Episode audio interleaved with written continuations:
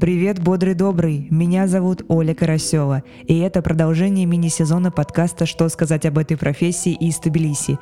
Я здесь живу уже три месяца, а ощущается, честно вам скажу, как будто гораздо дольше. Сегодня я позвала в гости Изабеллу Богданову, человека, который знает про это место действительно все.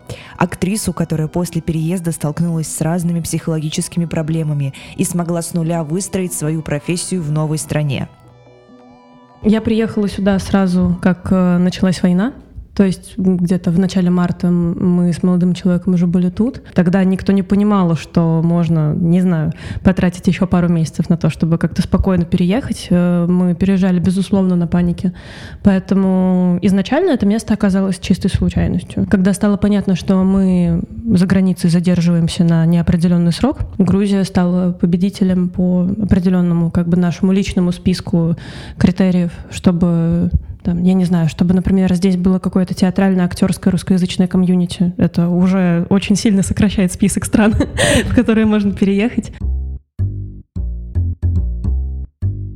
В 2022 году Изабелла окончила актерский факультет РГСИ в Санкт-Петербурге и сейчас работает как актриса дубляжа, иммерсивных экскурсий по Тбилиси и чувствует себя в этом городе очень уверенно, хотя, конечно, так было не всегда. Когда я приехала сюда, материться можно? Конечно. Я была в полном ахуе, потому что э, у меня не было ощущения, что наружу, какой бы она ни была, грузинская, там, я не знаю, питерская, она хоть сколько-нибудь безопасна. Э, это не зависело, мне кажется, напрямую там, от Грузии, от города там, или еще что-то такое. Это просто именно вот внутреннее состояние того, что я как бы ощущала это какое-то бесконечное насилие, и мне было страшно выходить на улицу, я боялась ездить в автобусах, э, в метро, где бы я ни находилась, неважно, что это за город, потому что просто внешний мир мне казался невероятно враждебным. Поэтому мне сложно сказать как-то объективно, как, как мне тогда была Грузия, как мне тогда был Тбилиси, но если опираться на мои внутренние чувства, определенно плохо. Э, мне было очень некомфортно здесь, очень холодно, потому что это был февраль, и здесь первый раз за какое-то бешеное количество лет шел снег. Все местные говорили, что вот русские привезли с собой зиму. И, ну, было довольно гнетуще. Еще все тогда только-только началось. Никто к этому еще на тот момент не привык. Еще не было чатов экспатских, понимаешь?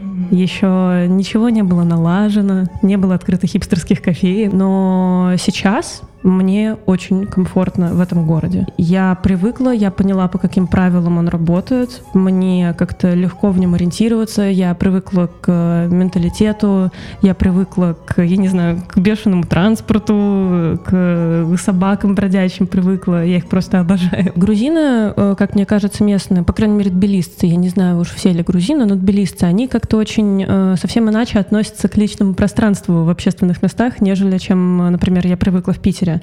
В Питере как бы даже посмотреть, если ты засмотрелся на какого-то там человека в метро, ты на него как-то смотрел так аккуратненько, встретился взглядом, отводишь взгляд, тебе неловко. А тут у людей такого нет. Они смело разглядывают тебя, если там им интересно. Неважно, мужчина, женщина, как бы.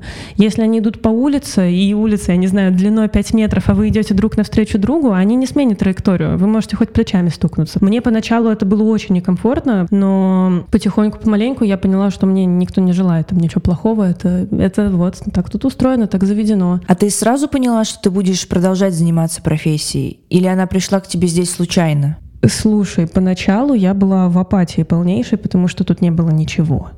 То есть я приехала сюда, и вот я уже сидела здесь, в Грузии, я думала о том, что, а вот правильно ли я сделала, что я уехала, а может быть, нужно было остаться, и вот как бы, значит, в России в том виде, в котором она есть, пытаться делать какой-то настоящий театр там или еще что-то. у меня было полное ощущение, что я вот выбираю между двумя вещами. Либо я занимаюсь своей профессией, а, либо я живу на свободе.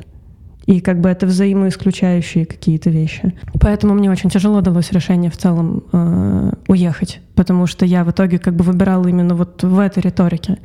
К моему счастью, ну как бы и спасибо и мне же, потому что я очень сильно старалась все строить таким образом, чтобы мне здесь было что делать. Но да, у меня по итогу сейчас есть актерская работа тут. Я занимаюсь и озвучкой фильмов, я на студии, которая занимается официальным дубляжом, еще и работаю кастинг-агентом, то есть я ищу новые голоса, плюс я играю здесь иммерсивные экскурсии по городу, плюс здесь иногда бывают какие-то съемки, рекламы, еще что-то такое, какие-то проекты, э, но поначалу это все оказалось каким-то мраком. Этого всего не было, а если было, то было в каком-то просто ужасном виде. Там, когда я могла потратить три месяца на репетиции какого-то иммерсивного спектакля, неоплачиваемого, о чем мы говорим вообще, э, и по итогу заработать 10 лари. Да, реально? 10 лари. Вот я не знаю, если нас слушают, э, если переводить это сейчас на рубли, то сколько это? это... 350 рублей? Ну, типа такого, да, у меня такси в одну сторону дороже стоило. Ну да, у меня был лютый кризис, у меня еще был этот момент, что я сепарировалась, понимаешь, я только-только выпустилась из института. Из института, где мои мастера мне говорили, что если ты не берешься за все на свете, то ты не актриса. Если ты, значит, э, оставляешь там, как бы, я не знаю, в пользу там чего-то другого актерскую профессию единожды, то ты предаешь ее навсегда. Вот это твое счастье, что ты можешь, значит, ей не заниматься. Мы вот люди, которые настоящие актеры, мы страдаем, а вот тебе так повезло. И у меня был просто лютый бзик на эту тему в голове было очень сложно разрешить себе, там, не знаю, заниматься чем-то не актерским, а приходилось себе это прям говорить, что чтобы выжить, не нужно заниматься копирайтингом, да-да, вот. Но это классный опыт. Когда ты, находясь в эмиграции, поняла, что с твоим психическим здоровьем что-то не так, и тебе нужно обратиться к психологу? Это был период, когда случилась мобилизация. Так вышло, что я как раз вот в тот момент решила съездить в Питер, и поэтому мне пришлось второй раз как бы бежать э, вместе со своим молодым человеком. Это вышло очень тупо. Нам реально очень не повезло. То есть ты вернулась, да? Вот у тебя... Мне нужно было получить диплом, и я очень жестко задержалась э, в Питере. Мы начали разруливать окончательно все дела с тем, чтобы, знаешь, сдать квартиры, э, продать там ненужные вещи, все увезти. В общем, разорвать окончательно свои связи с э, Петербургом. Мы были в этом процессе, и случилась мобилизация. И в итоге все равно это все пришлось сделать прям в лютых попыхах. Прости, перебью. Получается, ты уехала, не получив еще диплом, и да. как бы не окончив образование. И я поняла, что мне надо вернуться, потому что иначе я себе этого не прощу. Потом mm-hmm. я снова вернулась вернулась в Грузию. То есть я понимала, что я уже не буду жить в Питере, я возвращалась именно за дипломом. Как бы из-за того, что это все в итоге происходило под эгидой полной паники и кромешного тотального непонимания, что вообще происходит со всеми этими верхними ларсами и так далее, я словила очень жесткую депрессию. Мой молодой человек сказал, что типа, слушай, кажется, ты вообще не справляешься. Мне кажется, тебе нужно пойти обратиться за помощью к специалисту, потому что я вижу, что ты стараешься, но у тебя просто не получается уже и как бы тебе нужно себя спасти немного. Сначала я пошла к психологу, он направил меня к психиатру, и когда я шла к психиатру, я думала, что я сейчас вот пойду, да что я тут себе возомнила, да у меня даже депрессии, наверное, нет, я вообще себе все придумала, тут не, не распустила. В итоге вышла я с тремя диагнозами. Депрессия, пограничное расстройство личности э, и СДВГ. Все такие проблемы, они идут из детства. Это пресловутый уже тоже мозоль на языке, наверное, все все себе отбили, говоря эту фразу, что все проблемы идут из детства, но для меня это было не новостью, у меня была очень инвалидизирующая семья, я все это прекрасно знала, я очень с самого раннего детства там увлекалась там психологией, и как бы я понимала, что мне нужно будет разбираться еще там лет в 11, в 12, но я жила под девизом, что вот я вырасту здоровым человеком. И вот я выхожу из кабинета психиатра с тремя диагнозами. Хотя вообще, наверное, это было моей самой главной мотивацией все мое подростковое время, что несмотря ни на что, вот все, что со мной происходит, я останусь классной, счастливой, здоровой. И вот я выхожу с пониманием того, что я, ну, типа, нет, я не здорова. Типа я не справилась. Ты можешь рассказать, вот э, как раз ты уже начала говорить конкретно об этих трех диагнозах, то есть для тех, кто не знает. Окей, okay. если вкратце, э, я начну, наверное, с СДВГ. СДВГ — это синдром дефицита внимания и гиперактивности, и это не совсем болезнь. То есть как бы это скорее вот есть люди, которые правши, а есть люди, которые левши. Есть люди, которые совы, а есть люди, которые жаворонки. Вот есть э, нейротипичные люди, а есть СДВГшники. И другие нейроотличные люди, например, люди с расстройствами аутистического спектра. СДВГ — это вот как правша-левша. Мне очень нравится объяснять это на примере, это на самом деле теория, она не имеет прям вот плотных-плотных научных доказательств, но все идет к тому, что она будет окончательно доказана. Это теория э, охотника и собирателя. Вот люди, когда они еще жили в пещерах, э, кто-то был собирателем, кто-то вот отвечал, знаешь, за то, чтобы вырастить поля, там, не знаю, накормить овец и так далее, а кто-то отвечал за то, чтобы загнать мамонта. И из ДВГшники загоняли мамонтов. И это те ребята, психика которых э, и вся нервная система которых, она адаптирована немножко под другой стиль жизни, чем, например, у нейротипичных людей. Э, СДВГшники — это ребята, которые хорошо соображают в стрессе. Например, если есть там какой-то четкий дедлайн на работе или в целом даже, ну, буквально там какая-то критически опасная ситуация, скорее всего, СДВГшник — это человек, который будет соображать лучше, чем, ну, как бы в спокойном состоянии. И у меня в жизни бывали такие случаи. При этом, как бы, обратная сторона этой медали в том, что мир-то построен нейротипичными людьми, и как бы нормы какие-то там, я не знаю, правила, там, не знаю, рабочая этика какая-то и так далее, и так далее. Практически все в мире сделано для нейротипичных людей. И поэтому СДВГшники в этой системе начинают выглядеть как немножко выпадающие детальки. Хотя на самом деле они просто, опять-таки, правша и левша. Вот. В моем случае, как бы СДВГ это в любом случае спектр, то есть э, один СДВГшник может сильно отличаться от другого, потому что это огромный список там, каких-то симптомов. Симптомы, например, невнимательности, такие как рассеянность, там, неспособность сфокусироваться, еще что-то.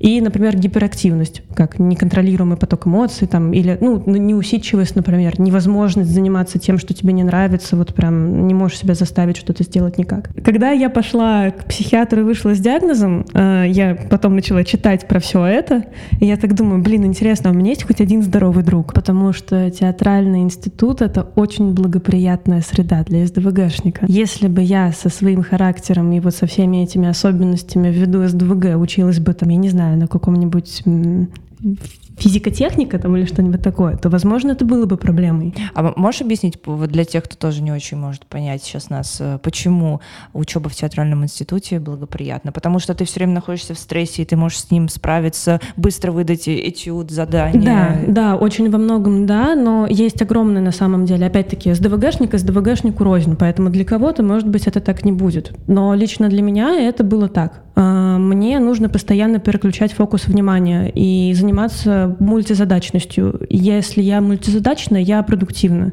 Если мне нужно монотонно делать что-то одинаковое, то я сдуюсь сразу же, как бы я буду абсолютно бесполезна.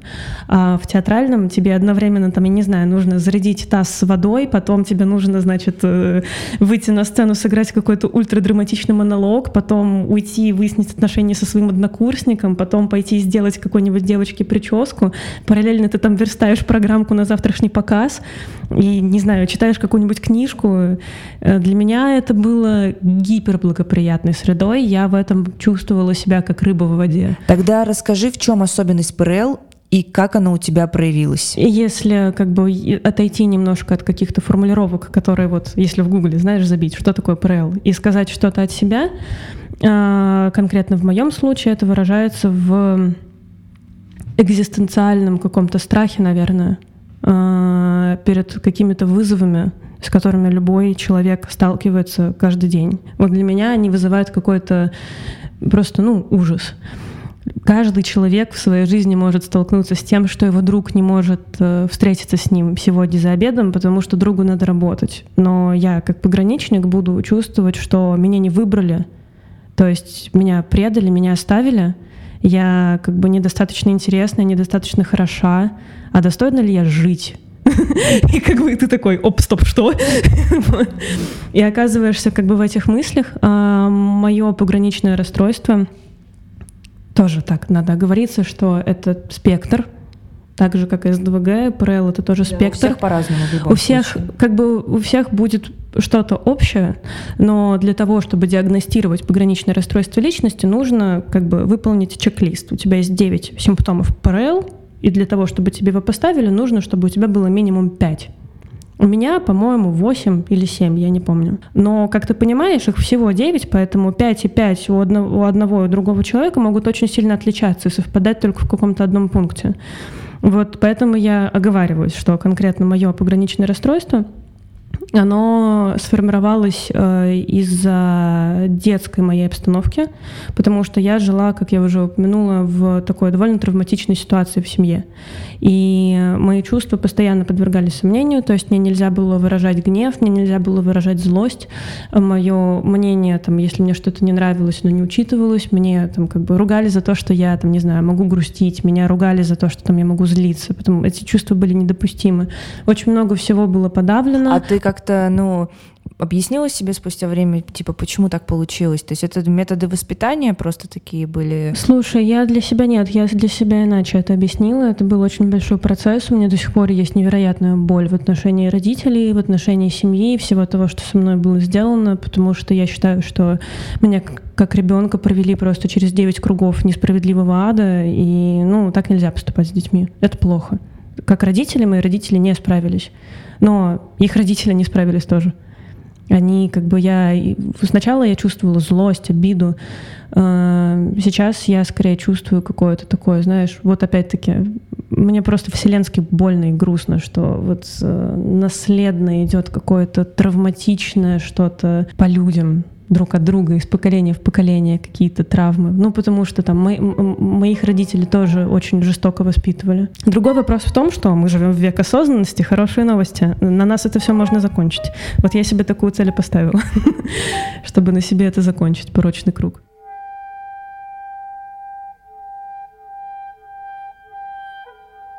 Люди по-разному как бы выплескивают эти непереносимые чувства. Но вот суть, наверное, погранички в том, что какие-то чувства для тебя становятся непереносимыми, они несовместимы с жизнью, но ты их чувствуешь. То есть это есть какие-то вещи, которые начинают ощущаться буквально вот как, не знаю, как агония, как смерть. Для меня это чувство, например, оставленности и покинутости. Каждый раз, там, когда я замечаю или оказываюсь в такой ситуации, которую я интерпретирую таким образом, или которая на самом деле таковой является. Меня кто-то оставил, кто-то бросил, кто-то предал, там, не выбрал, э, кто-то от меня ушел. У меня ну, происходил просто бесконтрольный поток боли он был просто неконтролируемый. Это, это реально вот эмоциональная агония, такое ощущение, что ты горишь. Вот это ужасное чувство. Одновременно сложность, самое главное, одновременно преимущество, самое главное, пограничного расстройства личности заключается в том, что ничто тебе так сильно не поможет, как терапия ну, как бы все в твоих руках, короче. Я знала, что есть одна конкретная терапия, которая назначается всем людям с пограничным расстройством личности. Это называется тренинг навыков, диалектически поведенческая терапия. Ее придумала одна конкретная женщина по имени Марша Ленихан. У нее тоже было пограничное расстройство, которое тогда еще особо-то и ставить не умели. Поэтому это только не ставили. Она, бедная женщина, прошла через все там типа психушки, психбольницы, шоковые терапии там и так далее. Вот, пока сама в конце концов не разобралась в том, что с ней, и не попала в, как бы в круг хороших специалистов, которые помогли написать книгу. И вот э, этот тренинг навыков, это буквально вот ты тренируешь базовые навыки психики, навыки осознанности, то, что ты можешь понять, что ты чувствуешь, назвать это. Ты можешь не перепутать, ну как бы ты, ты, ты больше не путаешь, например, не знаю, эм, обиду и отвращение. Это тонкие вещи, но на самом деле как бы разница между ними, она играет очень большую роль во многих ситуациях. Ты можешь различить, например, э, любовь и чувство вины. Такое тоже люди часто путают, и я в частности путала. Э, ты учишься проживать эти эмоции. То есть, например, когда мне невыносимо, ну, не знаю, одиноко, я не иду там набиваться, например, а иду в контрастный душ и там, не знаю, иду заниматься йогой или там думаю, а почему так? А вот сделала ли я все вот эти вот вещи? Ты учишься работать с, со своим мозгом, вырабатываешь эти базовые навыки психики, которые должны были выработать у тебя родители в детстве помочь тебе в этом, но, к сожалению, как я уже сказала, они не справились. И я как ребенок выросла во взрослого человека, у которого до сих пор этих навыков не было. Спустя время, когда вот я рассталась со своей психологиней, какое-то время протусила одна, занималась всем, эти, всем этим самостоятельно, и потом я пошла вот в DBT, я нашла бесплатную группу, И я сейчас, по-моему, на 13 неделе групповой терапии. Вот. Мне очень нравится. Однозначно рекомендую. Я часто после выпуска много думала о том, что весь театральный институт построен на том, чтобы тебя максимально расшатать, чтобы ты был супер тонкокожий, чувствительный. Но я понимаю, что для обычного человека, ну это же просто убийственно. Слушай, вот очень классно, что ты сказала слово тонкокожий, потому что вот знаешь, э, у нас в институте было такое выражение, ходило, что вот он играет без кожи. Вот, ну, ты понимаешь, наверное, что имеется в виду, что вот он такой вот восприимчивый, он прям вот горячий, все чувствует и так далее. А про пограничников, например, говорят о том, что это люди, которые живут с э, ожогом последней степени это настолько похожие вещи по своему высказыванию. Причем второе родилось в англоязычном интернете, как я понимаю, а первое в российской театральной системе. Я думаю, среди актеров, если сделать там статистику, выборку, конечно, будет очень большое количество людей, у которых будут симптомы пограничного расстройства. Я не хочу говорить, будет само пограничное расстройство, но симптомы я определенно наблюдаю в большинстве знакомых мне людей из этой сферы. По поводу самого театрального образования, слушай, э, на самом деле обобщать тут тоже и говорить про какое-то все, всецелое вот э, русскоязычное театральное образование будет не совсем правильно, потому что, например, я вышла из очень трепетной мастерской, где одновременно с очень серьезным этим расшатыванием, э, вот этим направлением в сторону погружения в самые-самые какие-то тревожащие тебя вещи, вот это вот вытаскивание наружу всего своего самого болезненного, была очень большая поддержка. То есть нас подхватывали педагоги очень сильно, если там нам было плохо после этюдов, они всегда там к этому, знаешь, с пониманием относились. У нас, например, был такой раздел э, на втором курсе, кажется, э, «Случаи из жизни». И э, они у нас делились на два типа. Это миги счастья и ожоги. И вот, э, ну, соответственно, миги счастья, это ты должен был выбрать какой-то момент, когда ты вот почувствовал в своей жизни что-то вот невероятно счастливое, здоровское. А ожог — это какая-то ситуация, которая вот твоя жизнь разделилась на до и после. Это вот что-то вот невероятно травматичное и болезненное. Мы разговаривали однокурсников, говорили, вот ты мой папа, а вот ты моя сестра, и вот с нами произошло вот это. Вот в этот момент ты сделал вот это и вот это. Вот как бы наговаривали, объясняли, что случилось, и это было очень классной работой. Я делала свой случай из 15 лет о том, как э, я пережила сексуальное домогательство. И э, я помню, что ну, как бы это заканчивалось тем, что я выбегала из квартиры, э, ну, так и в жизни, собственно, было. И у нас наша мастерская в институте находилась на третьем этаже. И я, когда выбежала из площадки, я пронеслась через всю коптерку и остановилась только на первом этаже около турникета, потому что я просто не могла. Я охренела в этот момент. Меня там подхватили мои однокурсницы, там ребята помогли мне немножко прийти в себя, успокоиться. Мне было уже на тот момент сколько там, 22, кажется, 21, что-то такое. То есть уже столько лет прошло с того момента. А вот все равно, как бы, мое тело меня от этого события унесло на три этажа вниз.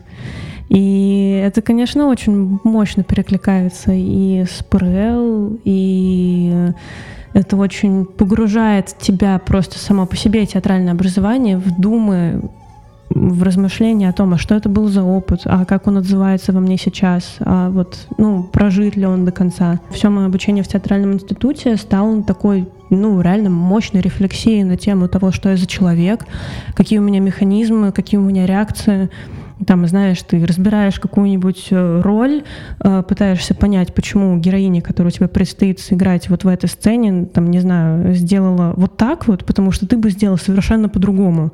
И ты не понимаешь, а как можно так думать? Почему вот, что за механизмы внутри у этого человека, что он в ответ на события, на которые я бы там, например, разозлился, он радуется. А как так вышло, что я именно так воспринимаю вещи? Это классная рефлексия. У нас было суперское задание в институте на протяжении практически всех четырех лет обучения называлась летопись.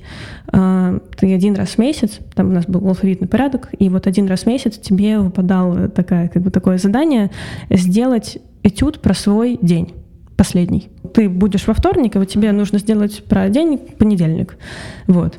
И ты, мы там рассказывали через эти летописи друг другу такие вещи, там, не знаю, про какие-то там разговоры с родителями, которые случились вечером после мастерства, там, какие-то там, я не знаю, стычки с возлюбленными, еще там что-то, приводы в милицию, в полицию.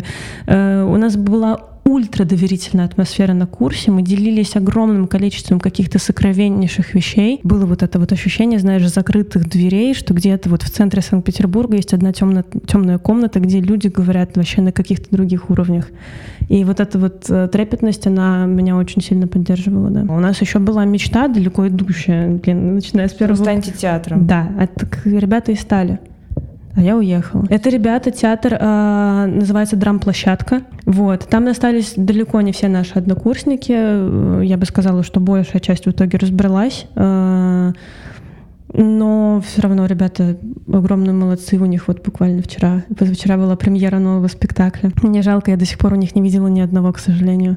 Но да, конечно, если бы не война, я была бы там. Я чувствую, что я сделала этот выбор, и как бы я теперь в нем намерена идти до конца. Я за, за это время стала довольно бескомпромиссной. А что в твоем понимании идти до конца? Знаешь, мне как-то э, где-то в середине 23 года, ну вот, короче, это весной получается, поступило предложение от одной девушки-режиссерки, которая ставила пьесу для Любимовки, кажется, или еще что-то сделать со мной в Москве. А со мной моноспектакль с очень крутой тематикой там про женщин, очень такой феминистичный и так далее. И ну, заработать денег можно было бы здорово. Но я все равно отказалась. Агентов позвать агентов позвать, да. В кино начать сниматься, знаешь. Все очень начинает соблазнительно выглядеть, но нет, я не намерена возвращаться в Россию, в котором она существует в текущем виде. Я в какой-то момент представила для себя это так, что я оказалась в такой ситуации, где нет хорошего варианта. И там, и там как бы мне придется с чем-то мириться. Мне придется как человеку в чем-то трансформироваться под обстоятельства, как-то, ну, учить себя чему-то, ну, привыкать к чему-то. И я поняла, что если я останусь в России, я привыкну к тем вещам, которые я ненавижу. Я с самого детства больше всего на свете ненавижу терпеть. Я, ну, как бы, учитывая мою просто личную историю семейную, я ненавижу это, я не готова притворяться. Здесь как бы я училась каким-то другим вещам, у меня были немножко другие вызовы. Мне нужно было научиться сепарации. Мне нужно было научиться вот этому какому-то спортивному ориентированию на шарике. Нужно было научиться, не знаю, способности, например, не заниматься театром я бы всего этого не умела, если бы я жила в Питере. И когда я представила для себя это именно в виде вот таких вот выборов, я поняла, что я, будучи тем человеком, которым я являюсь, для себя правильно сделаю, если я уеду. И чем дольше я тут остаюсь, тем больнее мне будет уезжать. Поэтому нужно уезжать сейчас. Что ты узнала о себе в эмиграции, помимо твоих диагнозов, разумеется? Э, слушай, ну да, я узнала о себе много что хорошего и много что плохого. Э, я узнала, что у меня страх э, белого листа, или как там, страх чистого листа. Короче, мне невероятно страшно сделать что-то свое.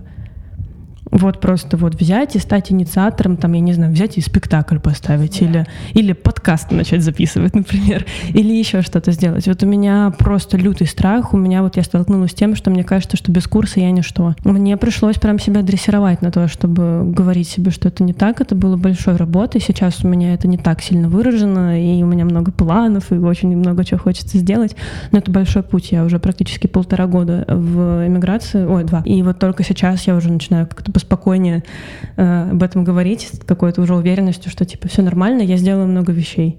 Как ты начала здесь заниматься озвучкой фильмов? Это прошло абсолютно случайно, э, но пришло практически сразу же, как я здесь оказалась. Э, это был март, кажется, 22 или апрель.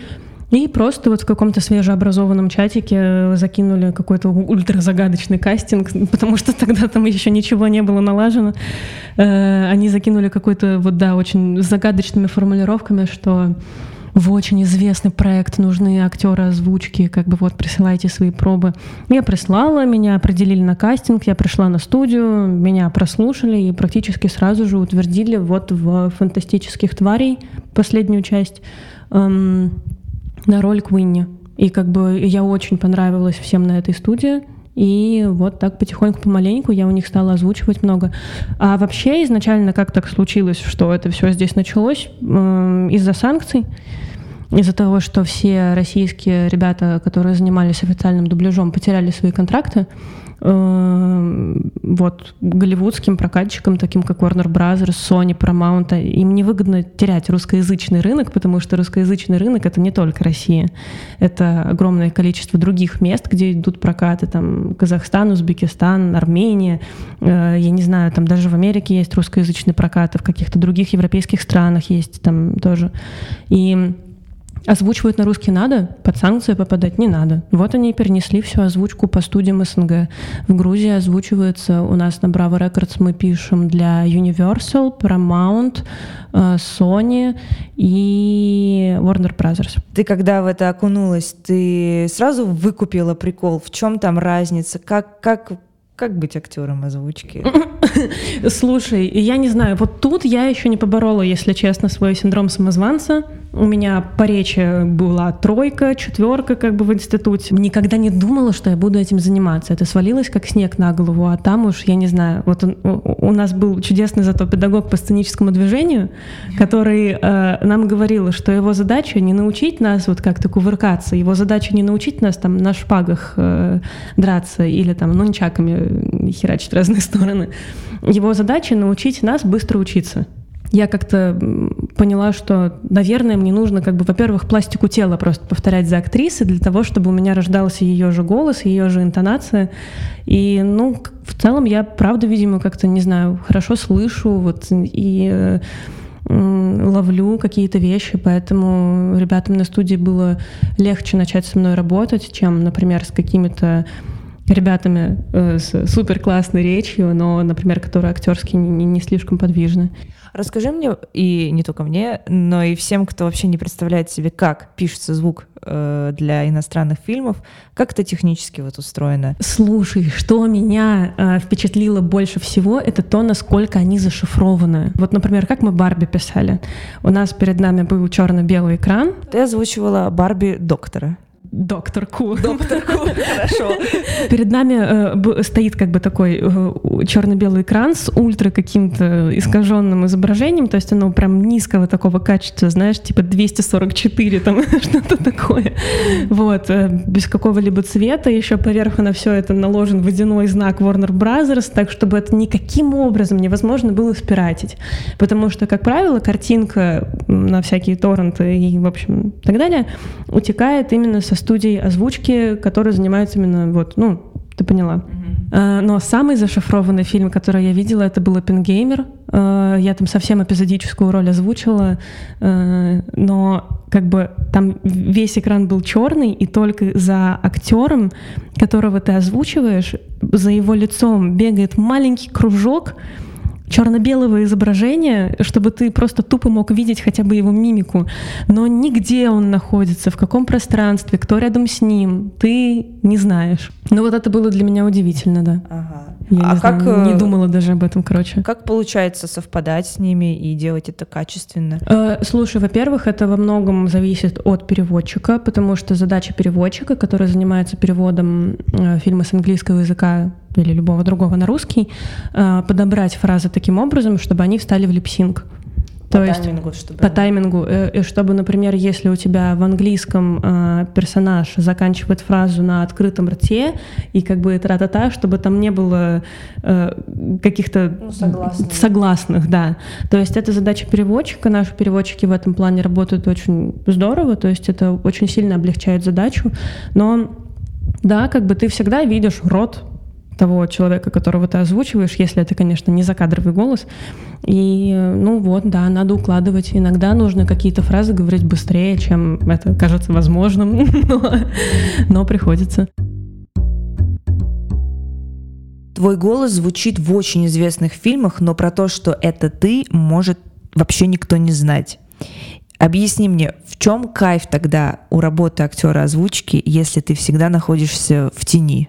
Просто для меня это не в тени, я не знаю, если честно. Я радуюсь, конечно, очень сильно за себя. Мне нравится быть причастной к к тому, чтобы, например, люди, там, которые говорят со мной на одном языке, смогли посмотреть этот фильм, понять его, э, понять его юмор, передать, как бы, не знаю, английское интонирование, разложить это на то, как это звучит в русском языке, э, сохранить там какую-нибудь, я не знаю, подтекстность, которую актер англоязычный вкладывал в свою игру, перенеся это вот на наши слова.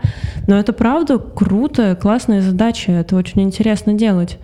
Поэтому мне не кажется, короче, что я в тени. А ты много тратишь на разбор, вот на пред, предзапись какую-то? Если бы хоть сколько-нибудь. А вот как получается, вот ты описываешь такие процессы, которые просто, ну, когда ты к роли готовишься, ты то же самое, в принципе, делаешь. Слушай, но все-таки это не то же самое. Если бы я играла в Барби, типа как актриса, конечно бы я готовилась к роли докторки очень долго, искала бы там ее голос и так далее. А, а здесь ты приходишь, у тебя, во-первых, есть актер, который уже все сыграл. Твоя задача не сыграть как бы что-то с нуля, твоя задача понять, как это сыграть голосом так, чтобы все смыслы, которые заложены в фильм, в эту роль, Э, в этого персонажа сохранились и были переданы максимально точно. Поэтому это немножко другое искусство. Я, мне кажется, действительно, вот это, это, это есть, в общем, большая разница между тем, чтобы играть просто вот как актер и играть как актер озвучки.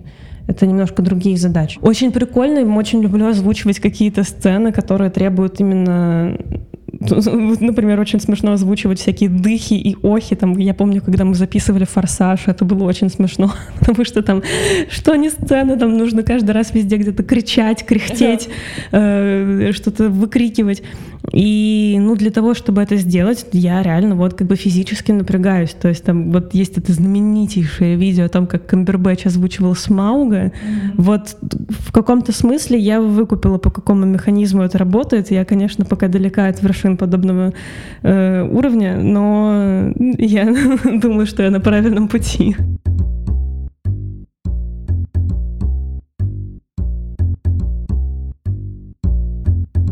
Я чуть-чуть хочу переключиться сейчас на другую тему. У тебя недавно на Wonderzine вышло интервью о твоих отношениях э, с твоим парнем палестинского происхождения. Э, во-первых, его целиком можно прочитать у нас по ссылке в описании. А во-вторых, э, ты там говоришь, вот я хочу сейчас зачитать, Сторона, которая наберется храбрости, отваги и каких-то колоссальных моральных сил, не ответит в очередной раз, сможет что-то изменить. А, это довольно радикальный для многих взгляд. Ты можешь пояснить, почему ты так считаешь? А, вообще, я очень благодарна тебе, что ты меня спросил именно про эту фразу. А, я, когда читала интервью, я поняла, что, наверное, мы немножко в разных плоскостях говорили в тот момент с э, интервьюером, и в контексте именно всего того, что в целом написано в этом тексте, этот абзац очень сильно выбивается. Я действительно верю в это.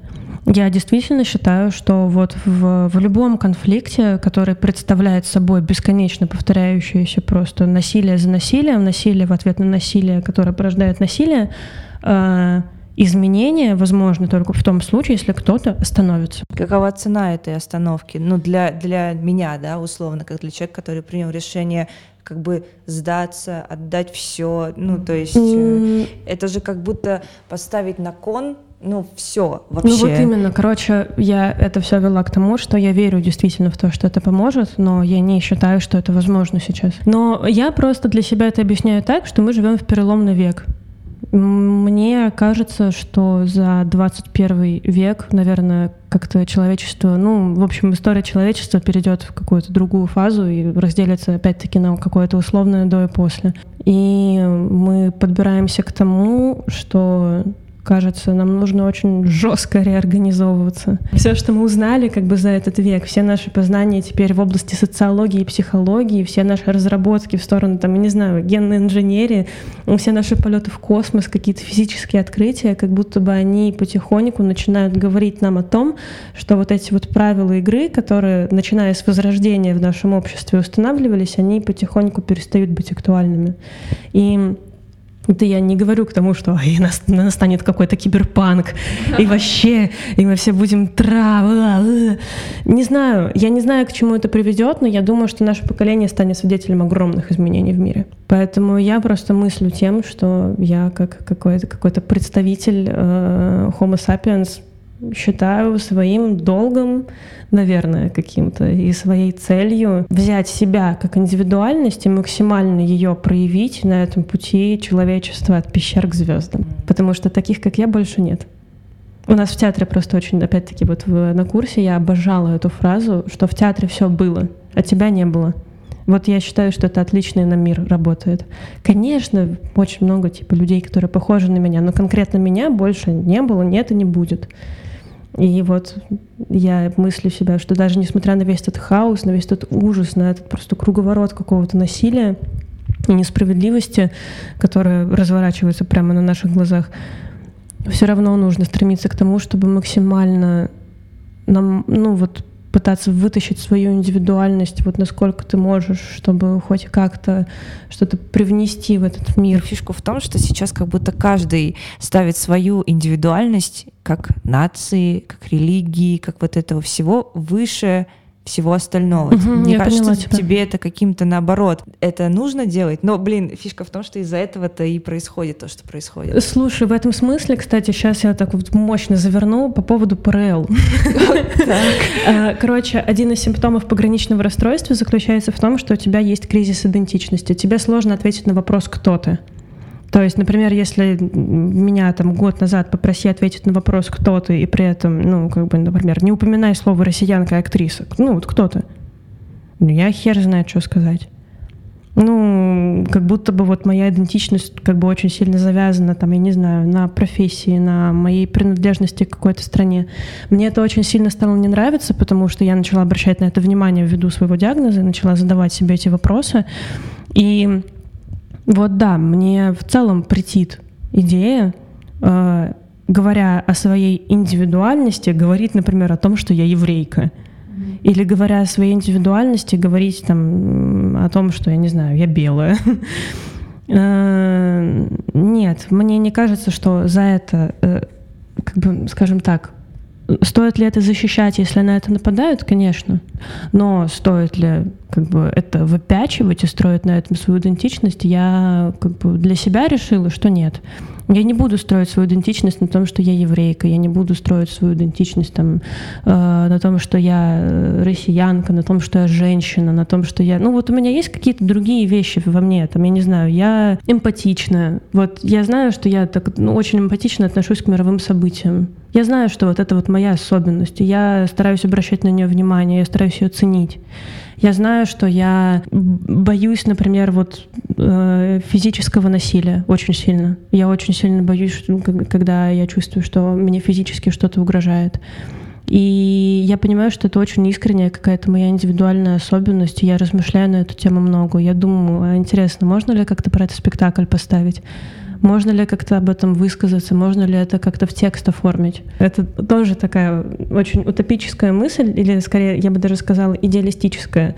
Эм, перед лицом звезд нет никакой разницы. Канадец, ты россиянин, ты человек. Вот э, мне нравится отвечать на вопрос, кто я, Homo sapiens. Ну, вот я себя так и ощущаю. Я думаю, что слово «землянка» описывает меня гораздо лучше, чем слово «россиянка».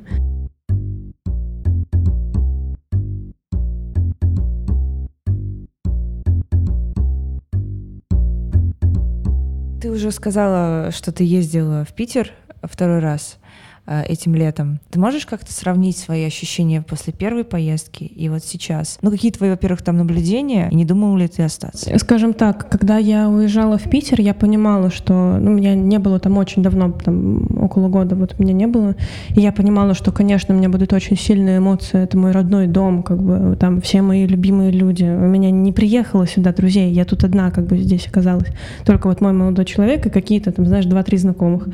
И весь тот круг общения, который у меня здесь есть сейчас, это заново выстроенный вообще вот в 20 4 года вот просто с нуля. Это очень сложный был челлендж. Конечно, я понимала, что когда я поеду в Питер домой к семье, вот о той семье, о которой я тебе рассказывала, я понимала, что на меня нахлынет, и я заранее с собой договорилась, что я открыта ко всему. Вот внутренне. Если я почувствую, что я там, не знаю, остаться хочу, я готова буду принять эту мысль. Если я почувствую, что как бы мне здесь все сточертело, я не, не, не люблю больше этот город, эту мысль я тоже готова принять. То есть как бы я была открыта к любым переживаниям, я прям намеренно сказала себе, что если я постараюсь сейчас от чего-то закрыться, это значит, что я буду себе врать в чем-то. Я не хочу себя врать, я хочу прочувствовать эту свою трехнедельную поездку так, как я ее прочувствую. Вот, естественным образом. Я приехала, у меня была просто невероятная эйфория. Каждый раз, когда я видела своего какого-то однокурсника, я начинала плакать. Я просто не могла остановиться от того, как я была счастлива всех видеть, и все были очень счастливы видеть меня. И Питер, ну, господи, ну в мире просто нет города красивее. Это просто ну, нельзя быть таким красивым. Это, это, я, я реально я начинаю теряться от, от, от того, насколько как бы для, для меня, вот даже как для петербурженки этот город не перестает производить впечатление как бы вообще ни на секунду. Я все еще чувствую себя в нем туристом. Мне просто сносило башню от того, от, от не знаю, от Исаки, от Невы, от Петропавловки. А потом прошло, наверное, дня 4-5, я проснулась утром где-то там вот у своих друзей, типа все было супер классно, замечательно. Я выхожу на улицу, и пока я иду метро, до, до метро, я читаю про то, как э, у нас в Чечне избили Милашину и облили зеленкой. Это была вот первая громкая новость, которая случилась с тех пор, как я приехала, вот за эти там несколько дней. И я еду, читаю статью на «Медузе», и у меня происходит картинная такая очень киношная ситуация, потому что я скольжу глазами вправо и вижу, как о всем том же самом какая-то женщина в телеграм-канале читает вот у военкора. Я понимаю, что мы едем в одном метро, сидим на соседних сиденьях, и мне стало очень хреново. Я помню, что я тогда приехала домой, ну, там, где я жила у своей подруги, плакала много, потом пошла гулять. Э, шла по мойке мимо своих любимых там каких-то зданий, и мимо проплывал еще кораблик внизу, и там были какие-то супер довольные люди, которые под какую-то супер попсовую песню очень радовались, а я вот иду, смотрю на них, плачу и понимаю, что, блядь, в очередной раз я так не могу. Mm-hmm. Нет. И после того, как это случилось, оставшиеся вот э, там две с половиной недели у меня прошли довольно спокойно. Я все еще была всем очень рада, я наслаждалась просто тем, насколько мой город красив, насколько я люблю всех своих э, друзей. Но я была так рада, что я уезжаю обратно сюда. На самом деле мне очень многие говорили, что Тбилиси каким-то образом похож на Питер. Ты согласна с этим? Наверное, самобытностью Тбилиси на Питер похож. Mm-hmm. Здесь очень, как бы, если посмотреть на людей, э, здесь есть такие как бы люди массовка, а есть люди персонажи. Вот здесь много персонажей. В Питере тоже много персонажей на улицах вот каких-то, не знаю, неформалов, каких-то ребят, которые как-то интересно одеты, или которые там, я не знаю, сидят и занимаются чем-то странным, там залезли на памятник, на гитаре играют. Ну, как бы вот в этом плане Тбилиси, наверное, похож на тот Питер, который я люблю и знаю. Ты чувствуешь себя здесь в безопасности? Или чувствуешь ли ты, что Грузия — это свободная страна? А, нет, к сожалению, наверное, нет. Меня очень гнетет просто э, уровень жизни, возможно, можно так сказать. Ну вот знаешь, э, все вот эти вот случаи, что в фонтане плохо проводку сделали, поэтому туда девочка, когда за мячиком полезла, ее убила током. Или вот какой-нибудь случай, что там лифты хреново, значит, в каком-то районе закрепили, и там за неделю три, три лифта с людьми упало. Или что-нибудь там, вот, блин, сегодня была история, не помню, в каком городе она случилась, но там скульптуры как-то тоже хреново закрепили, и она упала на ребенка, который погиб. Ну вот меня такие новости очень гнетут. Я понимаю прекрасно, что в России такого происходит навалом. Это не, не, но здесь, в общем, это видно. Из-за того, что это маленькая страна, небольшая, из-за того, что это небольшой город относительно Питера, это очень бросается в глаза. Все эти хреново примонтированные автобусные остановки, эти, блин, плохие газовые трубы и так далее, и так далее. Меня, ну, короче, в каком-то смысле немножко параноидально я себя здесь ощущаю, э, но как бы не, не критично. Просто я как бы... У меня нет уверенности здесь.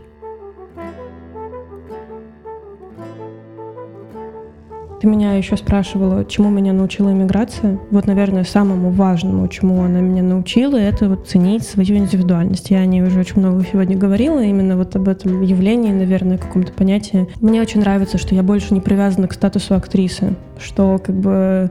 И это неплохо. И это неплохо, да. Мне Потому очень... что очень страшно бывает, да. что, господи, надо мной не зажжется фонарь света, не включится камера, я что-то там не сыграю, какой ужас. Нет, это никуда не уходит от того, что ты там отказался от каких-то двух плохих проектов, э, как бы ты не перестанешь быть актрисой, типа все нормально. Э, от того, что ты хочешь заняться там, ну вот я с собой так просто разговаривала, от того, что я хочу заниматься еще и блогом там и текстами, это тоже не отменяет того, что я актриса, от того, что мне важно политически высказываться, и я, возможно, хочу как-то идти в сторону политического активизма или какой-то публичности, ну, это тоже не отменяет того, что я актриса это все еще какие-то мои индивидуальности. Мне кажется, наша профессия, она как бы очень во многом на самом деле про это же. Единственное, как бы, что мне не нравилось э, в моем обучении, то, что актерская профессия становилась какой-то невероятно хрупкой и ранимой. Знаю, что как бы если у тебя татуировки, то ты в не актриса. У меня три татуировки. Если не знаю, ты хочешь провести вечер дома со своим любимым, то ты не актриса. Если ты там отказываешься работать за бесплатно в каком-то проекте, то ты тоже не актриса, потому что ты должна гореть, ты должна, ты должна, ты должна, ты должна. Какая-то такая, блин, хрупкая уж профессия слишком получается. Вот э, я очень рада, что у меня получилось разбить все эти вещи. Я очень рада, что я больше не, не запрещаю себе что-то делать, э, просто из-за того, что я себя каким-то образом называю. И поэтому, говоря относительно планов, я планирую делать то, что мне нравится. Вот это все мои планы. Я планирую писать тексты, я планирую играть экскурсии, я планирую заниматься озвучкой, я планирую раз, развиваться, разбираться дальше во всей психологии, потому что мне это очень сильно нравится. И принимать все то, что ко мне приходит.